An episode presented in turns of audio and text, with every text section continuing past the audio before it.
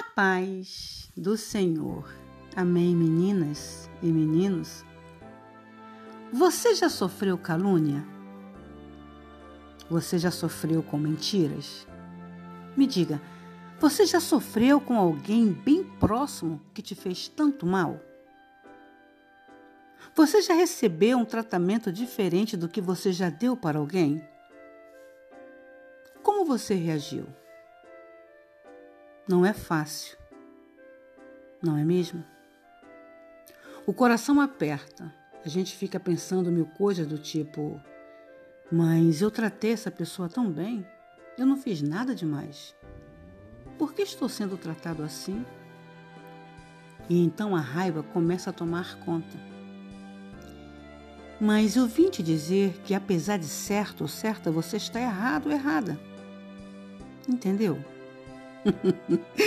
Bom, o que eu quero dizer é que, mesmo você sendo vítima, está errado em se sentir furioso ou furiosa.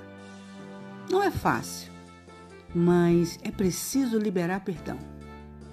Porque essa atitude é demais para você do que para quem te feriu.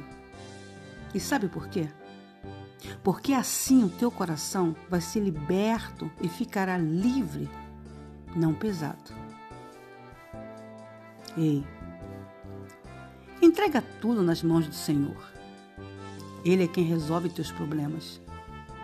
Faça o bem a todos, inclusive aqueles que te perseguem. Se encontra em Provérbios 25, do 21 ao 22.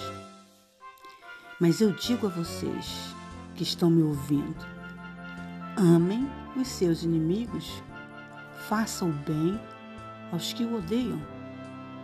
Lucas 6, 27. Amém? Deus nos abençoe. E nessa intenção do Espírito Santo hoje para nossos corações, Deus também nos diz: sejamos fiéis até a morte. Ele nos dará a coroa da vida. Essa reflexão é de Paula Assis. E fiquemos todas, todos, na paz do Senhor Jesus. Amém.